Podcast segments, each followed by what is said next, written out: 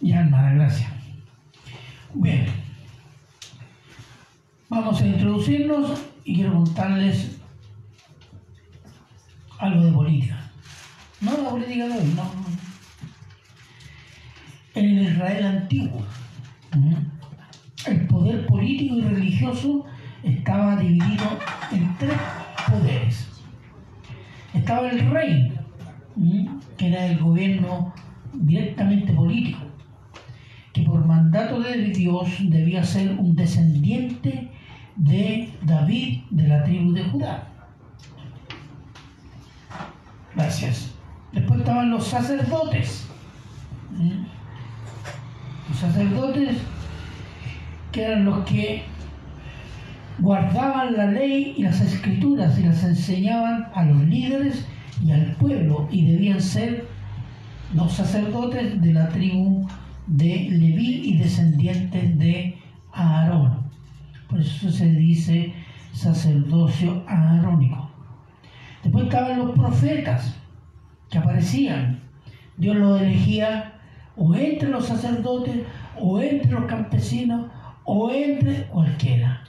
El Señor elegía del pueblo o de, eh, de algún eh, gobernante o de algún sacerdote, que cumplían la tarea de amonestar y advertir al pueblo y a los gobernantes sobre la idolatría y anunciaban la esperanza de la venida del Mesías y la esperanza del reino de Israel.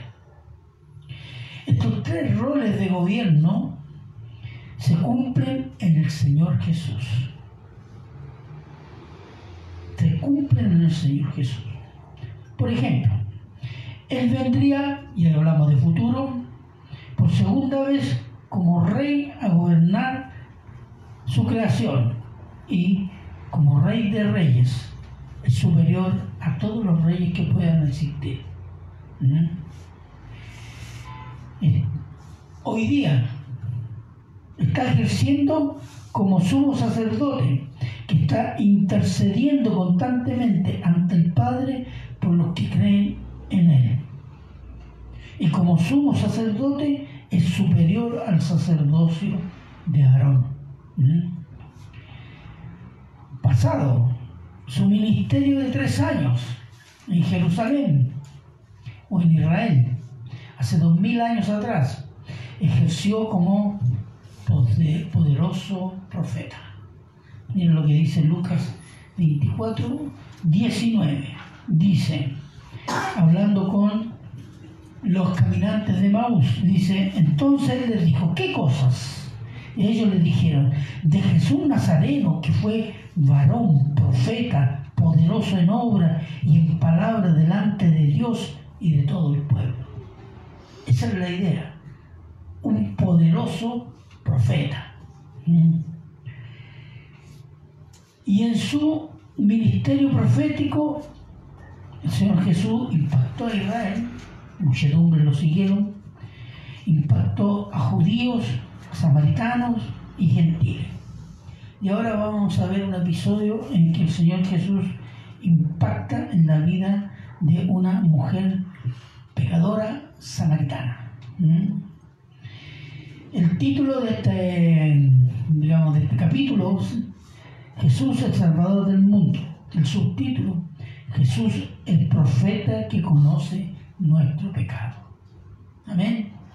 Amén. Vamos a orar. Padre bueno, eterno y misericordioso. Pedimos, Señor, que esta palabra, Señor, el Espíritu Santo la ilumine en nuestro corazón para la gloria de su nombre, Señor. Pedimos y rogamos esta misericordia sabiendo que usted, Señor, es todopoderoso y ama que su palabra sea entendida, amada y obedecida. Quedamos en sus manos y todos se lo agradecemos en Cristo Jesús. Amén. Amén. Bien, versículo 14. Vamos a ir. 4.14. Dice, el Señor Jesús respondiéndole a la mujer le dice, mas el que bebiere del agua que yo le daré no tendrá sed jamás, sino que el agua que yo le daré será en él una fuente de agua que salte para vida eterna. Esto hablamos la otra vez. Jesús es el dador de qué cosa? Del agua viva. El agua viva es sinónimo de qué? Del Espíritu Santo. El único que puede dar el Espíritu Santo es Cristo. Entonces, fíjense lo que nos dice, para entender lo que dice. No dice que el que recibe o bebe el agua viva será una fuente para vida eterna. ¿Se fijaron? ¿Qué dice? Sino que el que bebe el agua viva será en él una fuente de agua viva. Y esta pequeña diferencia, se la voy a hacer notar, que tiene una cierta importancia. Por ejemplo, yo una vez escuché a un cura católico, porque a veces lo escucho, disculpe, dijo que la Virgen María era la dadora del Espíritu Santo. Y se refería al encuentro entre María, que estaba embarazada ya, con su pariente Elizabeth, que ya también estaba embarazada, y ésta sintió como el niño se movió al oír la voz de María y fue lleno del Espíritu Santo. Entonces el cura dice, conclusión, María la adora del Espíritu Santo. ¿Por qué?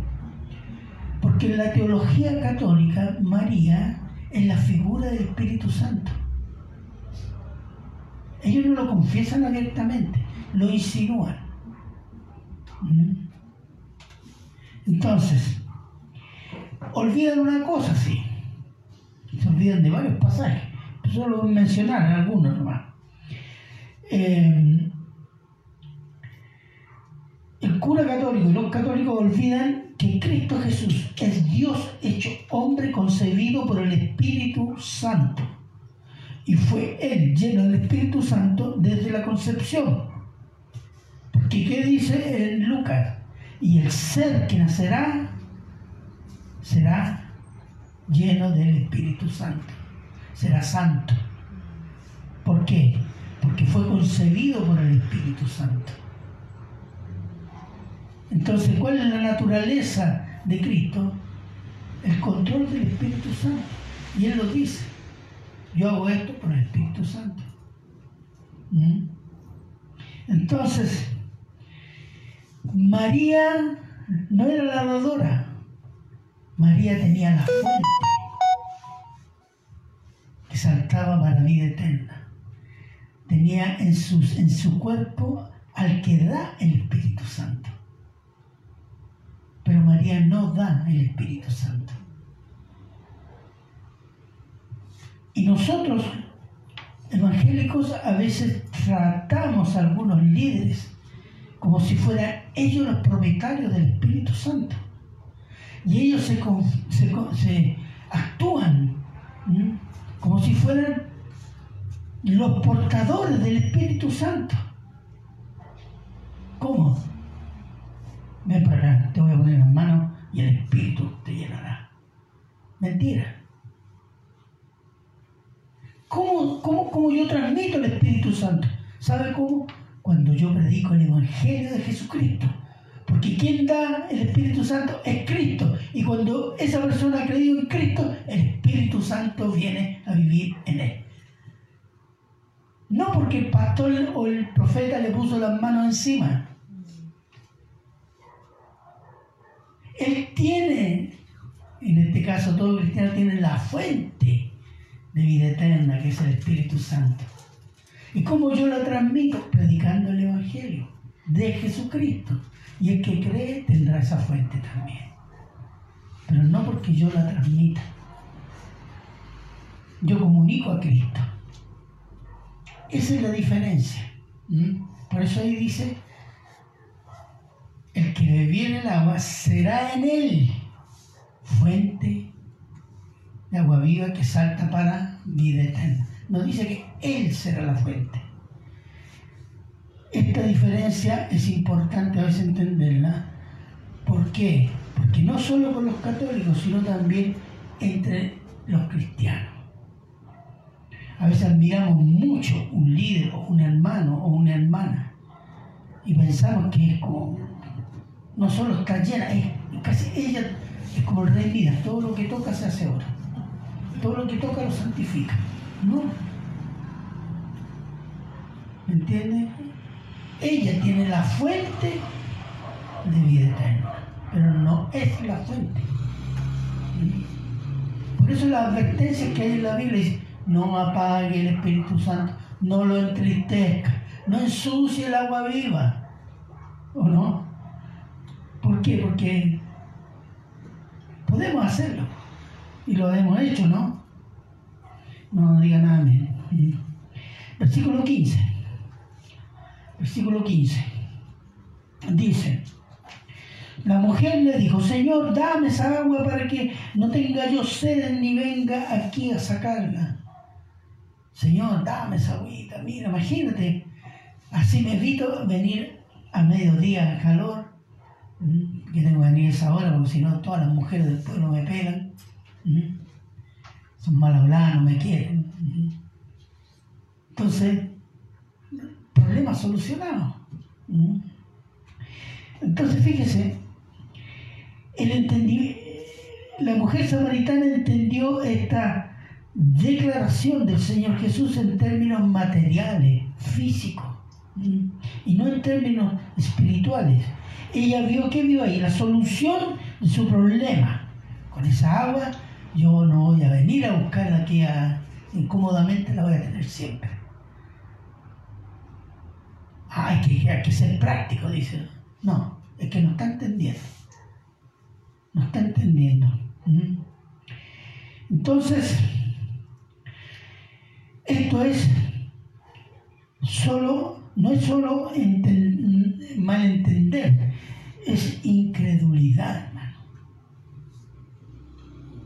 Cuando no entendemos los significados espirituales, hay cierto grado de incredulidad. Mire, Juan 6, 26, por favor, si alguien puede ahí.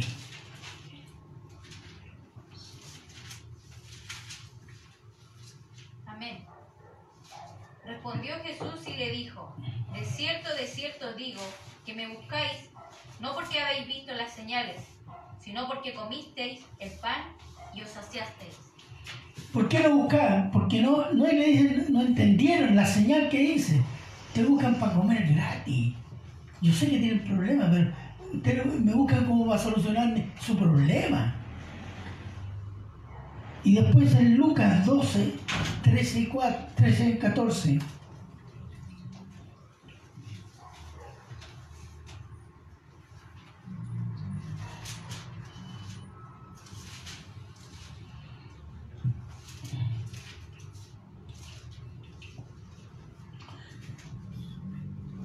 Lucas 12, versículos 13 y 14, ¿qué dice?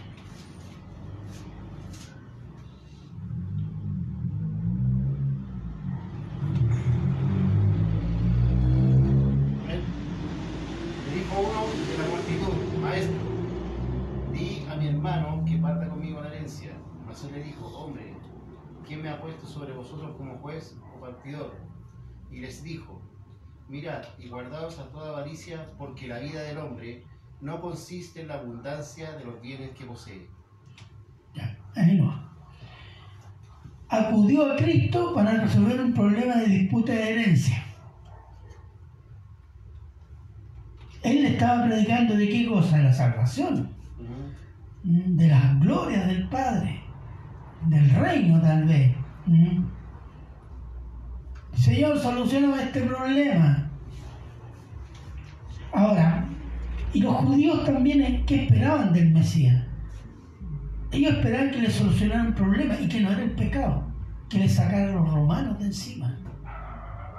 Porque le robaban con impuestos, no los dejaban adorar en el templo, le ponían limitaciones para tener propiedades limitaciones de movimiento y a veces los esclavizaban. Entonces, que el Mesías no saque este, estos, gobernantes. Ahora, y lo mismo que la mujer samaritana, vio la solución a su problema, ¿cuál? Tener cómodamente agua en su casa. ¿Por qué? Porque no consideraban el pecado como importante.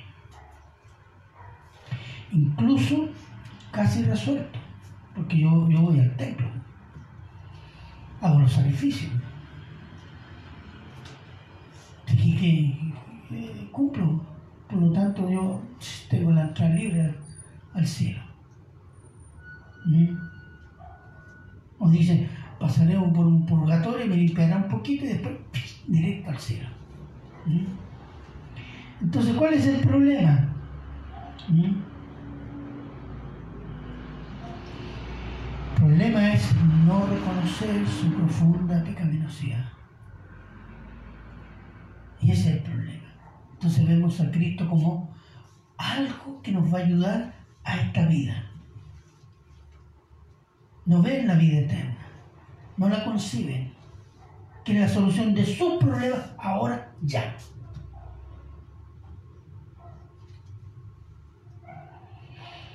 Es una actitud de incredulidad religiosa, porque van al culto, van al templo, van a misa, o van aquí, o van allá, hacen esto, lo otro.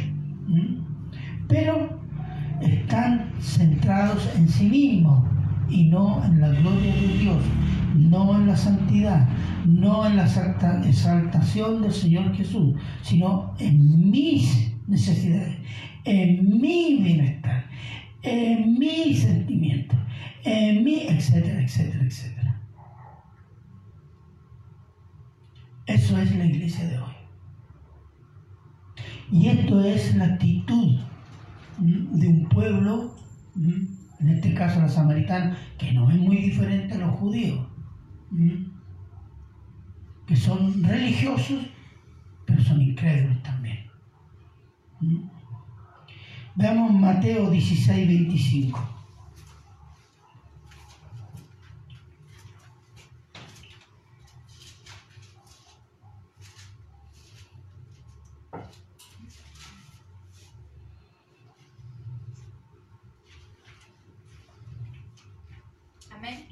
Ya.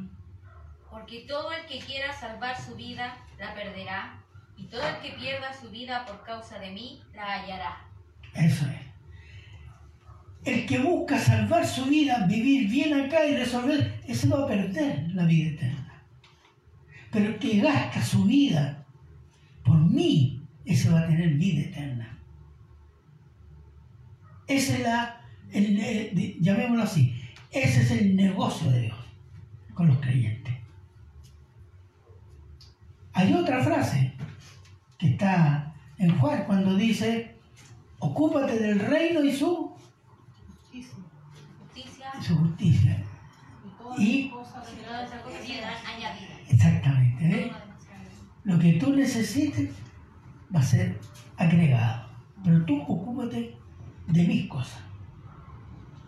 Eso es. Ese es el mandato para el creyente. Y el que dice creyente pero se ocupa de las cosas suyas de este mundo, no tiene vida eterna, dice, no, pierde su vida. 16 al 18. Estamos en el Juan 4. Dice, Jesús le dijo, ve, llama a tu marido y ven acá. Respondió la mujer y dijo, no tengo marido. Jesús le dijo, bien has dicho, no tengo marido, porque cinco maridos has tenido y el que ahora tienes no es tu marido, esto has dicho con verdad. Bien. Ahora, el Señor Jesús entendió que la mujer samaritana no había entendido lo que le recién había dicho respecto al agua de eh, al agua viva. Y todo el discurso que le está haciendo, que es un discurso de salvación. Entonces entendió que no lo había entendido, a pesar de que era una mujer religiosa, porque ahí todos eran religiosos. Van a adorar al templo, etcétera, etcétera. Y, así que, ¿cómo lo hace el Señor Jesús? Apunta a otra cosa.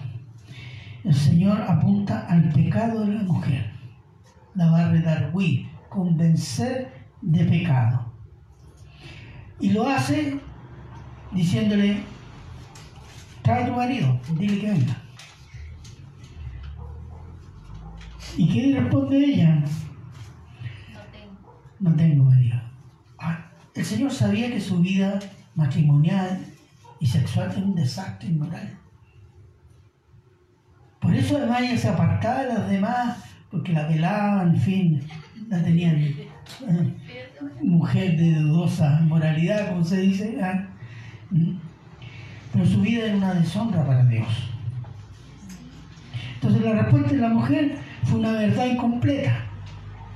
¿Qué le dijo? No tengo marido, pero no le dijo nada más. pues. En eso es verdad. No tienes marido. Has tenido cinco maridos. Y el que tienes actualmente no es tu marido. Aquí hay dos problemas, dos pecados. Divorcio y fornicación. Cinco veces había divorciado esta mujer. Y ahora convivía. Para Dios eso es fornicación. No, es que es igual que un matrimonio. No, no suavice las cosas. Es fornicación.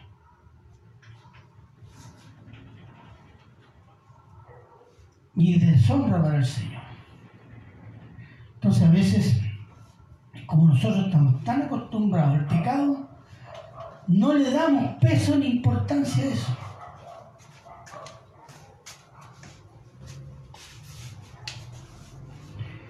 Entonces, y como no le damos importancia, decimos, no, el Señor te va a comprender. No, es pecado, hermano.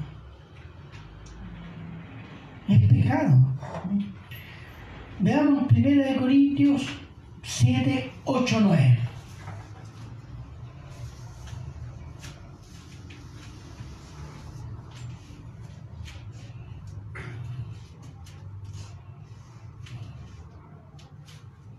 Amén. Ya. Digo pues a los solteros y a las viudas que bueno les fuera quedarse como yo. Pero si no tienen don de continencia, cásense, pues mejor es casarse que estarse quemando. Exactamente. No les dicen convivan un rato. Echen una canita al aire de vez en cuando. No. Porque eso es lo que hacemos nosotros, ¿no? Cásese. Forme matrimonio, forme familia. Tenga a su mujer, mujer tenga a su marido. El Señor no, no concede eso de la convivencia o así, échate una probadita. ¿Mm? Eso no es de Dios. ¿Mm? Veamos Corintios, 1 de Corintios 7, de 10 a 11.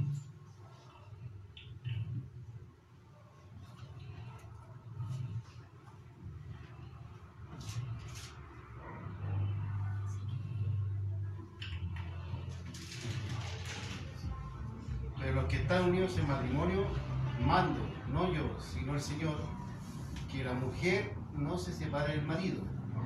Y si se separa, quédese sin casar o reconcíliese con su marido, y el marido no abandone a su mujer. O ¿qué te dice? Mujer, no te separes de tu marido.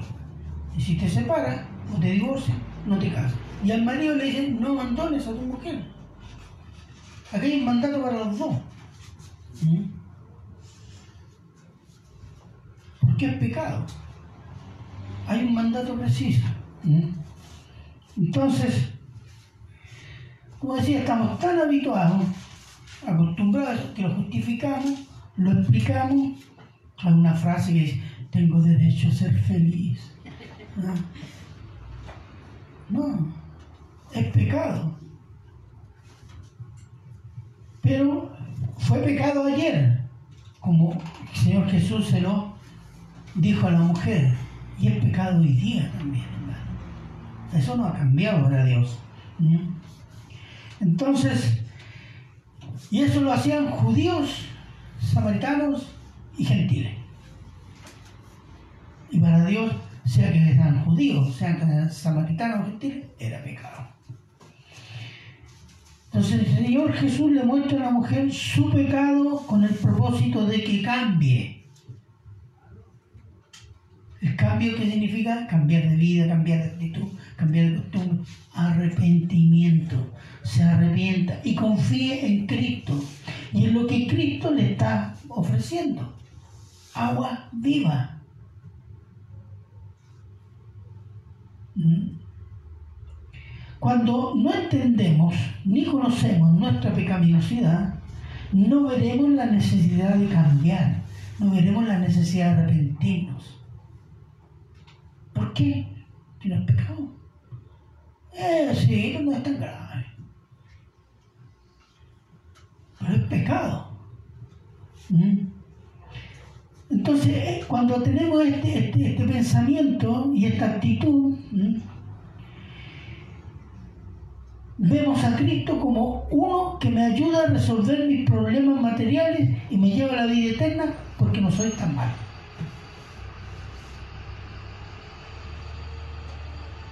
Esto no es solo católico, hermano, entre los evangélicos también. Primera de Juan 1.10, ¿qué dice?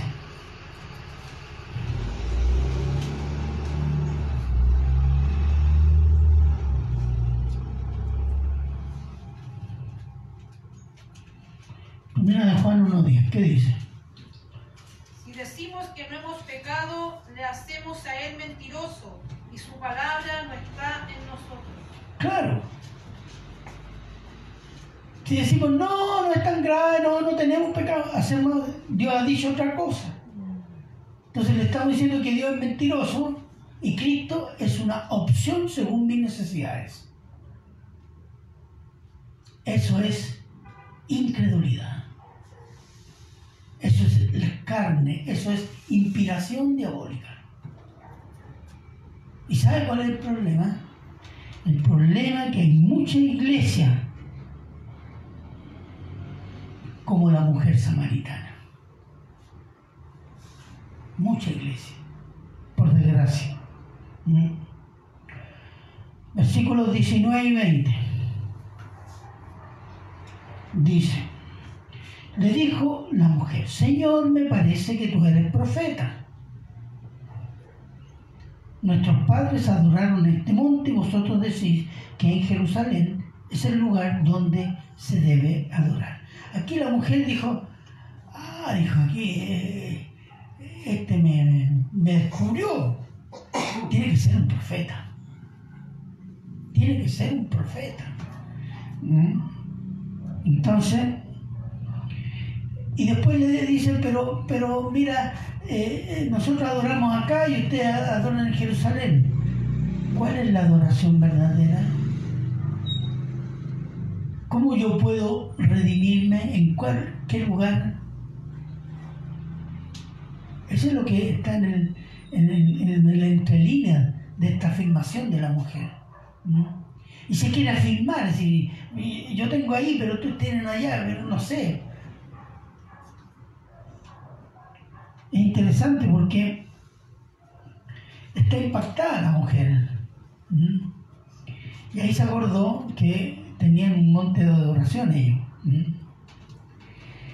Entonces, ¿por qué habían dos lugares de adoración? Los samaritanos y lo otro en eh, Judea. Judea que estaba el templo. Vamos a mirar un poco algunos datos. Los judíos, ¿cómo reconocían un profeta primero? No solo porque le adivinaba el pecado, tenían tres condiciones para reconocer un profeta. Para decir, este es un profeta. Cuando dice profeta, portavoz de Dios. Eso significa. Primero, el profeta debía declarar que su mensaje venía de Dios. ¿Cómo decían los profetas del Antiguo Testamento? Ha venido a mí palabra de Jehová, ¿cierto? ¿Cómo dice el Señor? Veamos. Juan 7:16.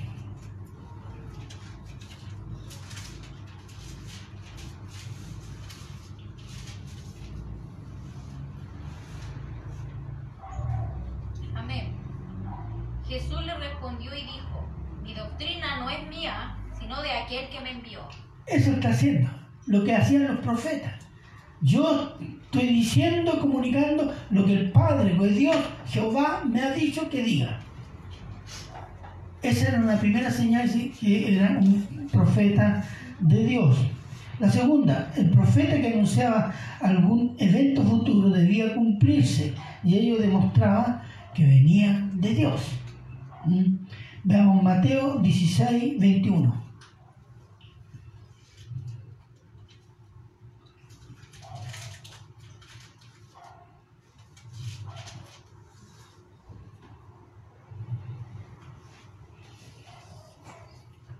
¿Qué dice?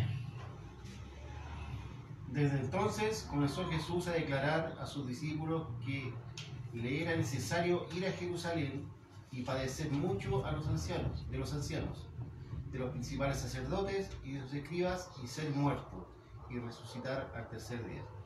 ¿Se cumplió eso? Sí. Y cuando declara en Mateo 24, 2, ¿qué dice? Respondiendo él les dijo, ¿veis todo esto? De cierto digo que no quedará aquí piedra sobre, sobre piedra que no sea derribada. Y eso ocurrió en el año 70. El templo fue echado abajo. Lo que quedó del templo fue estas murallas que adoran ahora los, los judíos, que es una es como un sujetador de la colina donde estaba el templo. Eso fue lo único que quedó. Para que se dieran cuenta. Un cumplimiento literal. Entonces esto habla de que Jesús era un poderoso profeta, como dijo, eh, se dice en Lucas. Y tercero, el profeta debía realizar milagros y prodigios. Jesús realizó muchos, muchos. Veamos Mateo 8, 14 al 17.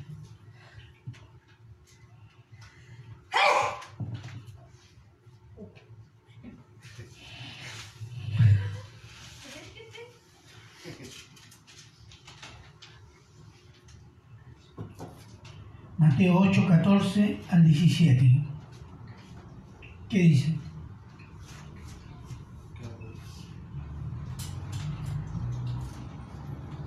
Amén. Ya. Vino Jesús a casa de Pedro y vio a la suegra de este postrada en cama, con fiebre. Y tocó su mano y la fiebre la dejó y ella se levantó y le servía. Y cuando llegó la noche trajeron a él muchos endemoniados la palabra echó fuera a los demonios y sanó a todos los enfermos, para que se cumpliese lo dicho por el profeta Isaías, cuando dijo, Él mismo tomó nuestras enfermedades y llevó nuestras dolencias. Amén. Se estaba cumpliendo la profecía de Isaías, ¿cierto? Entonces, todo eso corroboraba que era un profeta. Pero Jesús era más que un profeta. Jesús era el Hijo de Dios. Era Dios. Y como Dios era omnisciente. Porque no todos los profetas conocían el corazón de... Sabían el pecado del pueblo, porque Dios se lo decía. Predica, di a este, este pueblo, que este pueblo está duro de corazón, este pueblo tiene este pecado. Predica esto, enséñale esto, anuncia esto. Pero Jesús ya lo conocía. Mira lo que dice Juan 2, 23 al 25. Si alguien puede estar ahí.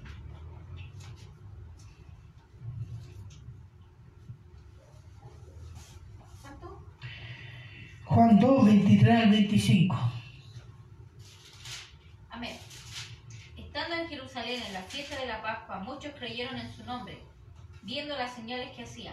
Pero Jesús mismo no se fiaba de ellos porque conocía a todos, y no tenía necesidad de que nadie le diese testimonio del hombre, pues él sabía lo que había en el hombre. Exactamente. Sabía cuánto pesaban. Y en Juan 6:70 le dice, Jesús le respondió a los discípulos, no os he escogido yo a vosotros los doce, y uno de vosotros es diablo. Él sabía quién era Judas. Fíjese. Y esta es una cosa que nosotros debemos tener presente. Cuando el Señor nos elige, nos elige porque somos buenos. Él sabe lo inmundo, lo pecador que somos. ¿Mm? Conoce nuestro pecado y la profundidad de nuestra pecaminosidad. El problema no es que el problema es que nosotros no conocemos nuestra pecaminosidad. Ese es el problema. Y la única manera de conocer nuestra pecaminosidad es obedecer la palabra de Dios y allí conoceremos nuestro pecado y las bendiciones y misericordia de Dios por medio de Cristo Jesús. Y cuando eso no se hace, cuando eso no estamos conociendo a Dios, no estamos conociendo nuestro pecado, tratamos a Cristo de empleado nuestro. Y eso habla de incredulidad. La mujer samaritana le pone al Señor Jesús un problema religioso. Tú eres judío y yo samaritana, dice. Y no tenemos trato, porque no se trataban, se odiaban. Y adoramos en forma diferente, en lugares diferentes. ¿Cuál es la adoración verdadera, Jesús? ¿Qué dices tú, profeta? ¿Has escuchado esa pregunta? ¿Cuál es la religión verdadera? ¿La escuchado? Le pregunta, ¿cuál es la religión verdadera? Los católicos dicen que ellos, porque Cristo fundó la iglesia católica. Vaya a saber. Pero miren, ¿dónde tengo que ir a adorar para redimir mi pecado? Dice, nuestros padres adoraron este monte. ¿Qué monte? Monte Gerizim. Ahora, cuando las diez tribus se separaron de Judea, del hijo del, rey Salomón, se apartaron e instalaron un templo en el monte Gerizim. ¿Por qué el monte Gerizim? Vean, Deuteronomio 27, 11, 13.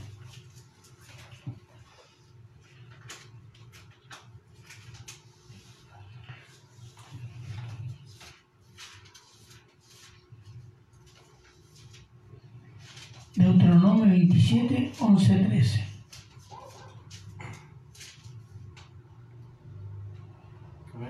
¿Ya? Y mandó Moisés al pueblo en aquel día diciendo, cuando hayas pasado el Jordán, estos estarán sobre el monte Gerizim para bendecir al pueblo. Simeón, Leví, Judá, Isaacar, José y Benjamín. Y estos estarán sobre el monte Ebal para pronunciar la maldición Rubén, Gad, Aser, Zabulón, Dan y Neftalí.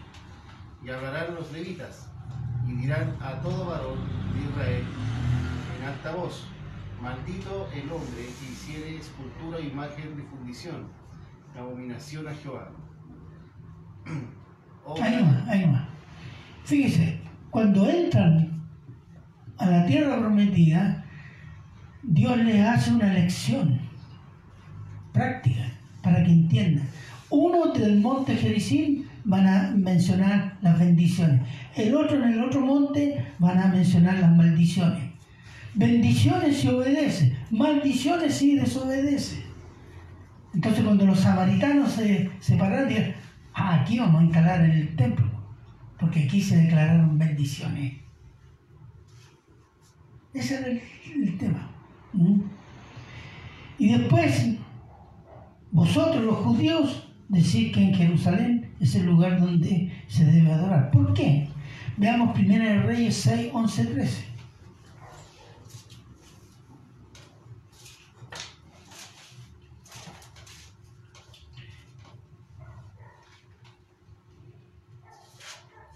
Primera de Reyes 6, 11 al 13. Amén. Y vino palabra de Jehová a Salomón diciendo, con relación a esta casa que tú edificas, si anduvieres en mis estatutos e hicieres mis decretos y guardares todos mis mandamientos, andando en ellos, yo cumpliré contigo mi, mi palabra. y hablé a David tu padre, y habitaré en ella en medio de los hijos de Israel, y no dejaré a mi pueblo Israel. Ese era el templo que se construyó en Jerusalén. Hay una promesa. Yo voy a estar presente en este lugar para bendecirlos. Si ustedes obedecen. Porque era condicional en este caso. Por otro lado, los samaritanos creían solo en el Pentateuco, los cinco primeros libros. Los judíos tenían el Pentateuco, los profetas y los escritos. ¿Mm? En fin. Y después le dice, versículo 22, ¿qué le dice? Le dice, mira mujer, vosotros adoráis lo que no sabéis, nosotros adoramos lo que sabemos, porque la salvación viene de los judíos. Ustedes no saben lo que adoran,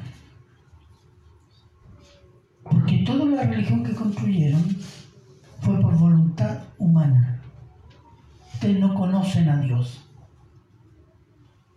Y tienen solo el Pentateuco. Y los profetas que yo mandé, ustedes no creen en ellos.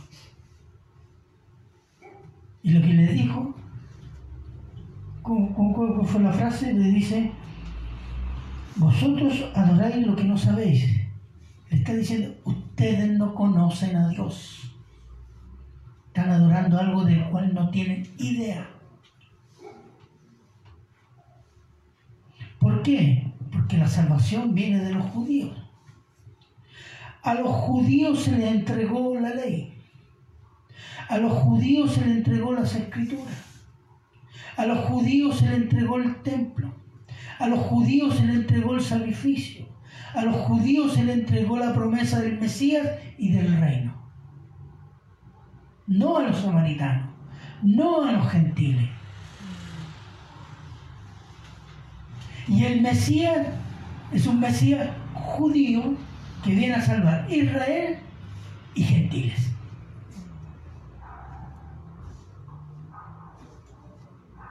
Fíjese que Jesús, siendo una mujer religiosa, no le concede nada no le palmotea la espalda, sí, tú, eres una buena creyente, pero mira, estás equivocada en esta cosita, como haríamos nosotros. Mira, tú tenías una pequeña equivocación. No, dice, no, tú no conoce, no conoce a Dios. Porque ustedes han rechazado la revelación de Dios que Dios le dio a quien? A los judíos. Y levantaron un templo por política, para que los los, de la tribu, de las diez no fueron a Jerusalén a adorar. ¿Entiende? Entonces a veces el Señor Jesús es tan claro, pero no es ofensivo. Hoy día ser claro con alguien, sobre todo en estas cuestiones, es ser ofensivo. Oh, ya me estoy juzgando mi sensibilidad espiritual, me, estoy choqueado.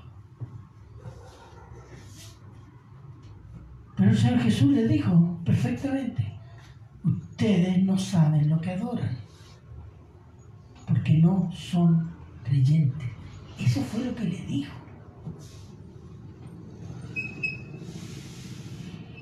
Entonces a veces el Señor Jesús siendo claro, y después le va a hacer el discurso sobre la adoración, que lo vamos a dejar para la próxima.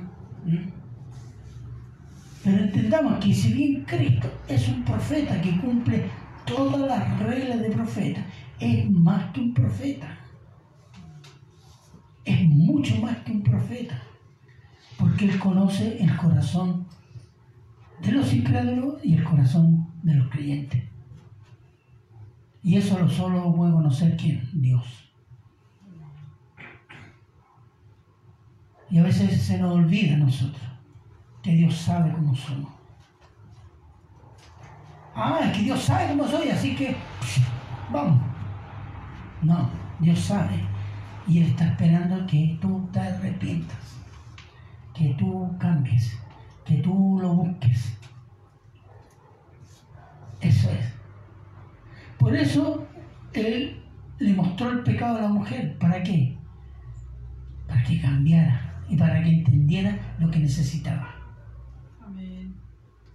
Lo que necesitaba era lo que le estaba ofreciendo Él. Amén. Amén. Amén. Oremos. Padre bueno, eterno y misericordioso Señor, le damos gracias Señor porque tenemos a Jesús, el Cristo, el dador de vida eterna, el que nos instruye y también nos redarguye para que podamos arrepentirnos, para que podamos cambiar, para que podamos dar gloria a su santo nombre, Señor. Gracias por esta palabra. Bendiga nuestros corazones, Señor, de los oyentes, los que lo oyeron ahora los que lo van a oír más adelante. Todo sea para la gloria de su nombre. Se lo agradecemos en Cristo Jesús. Amén. Bien, hermanos.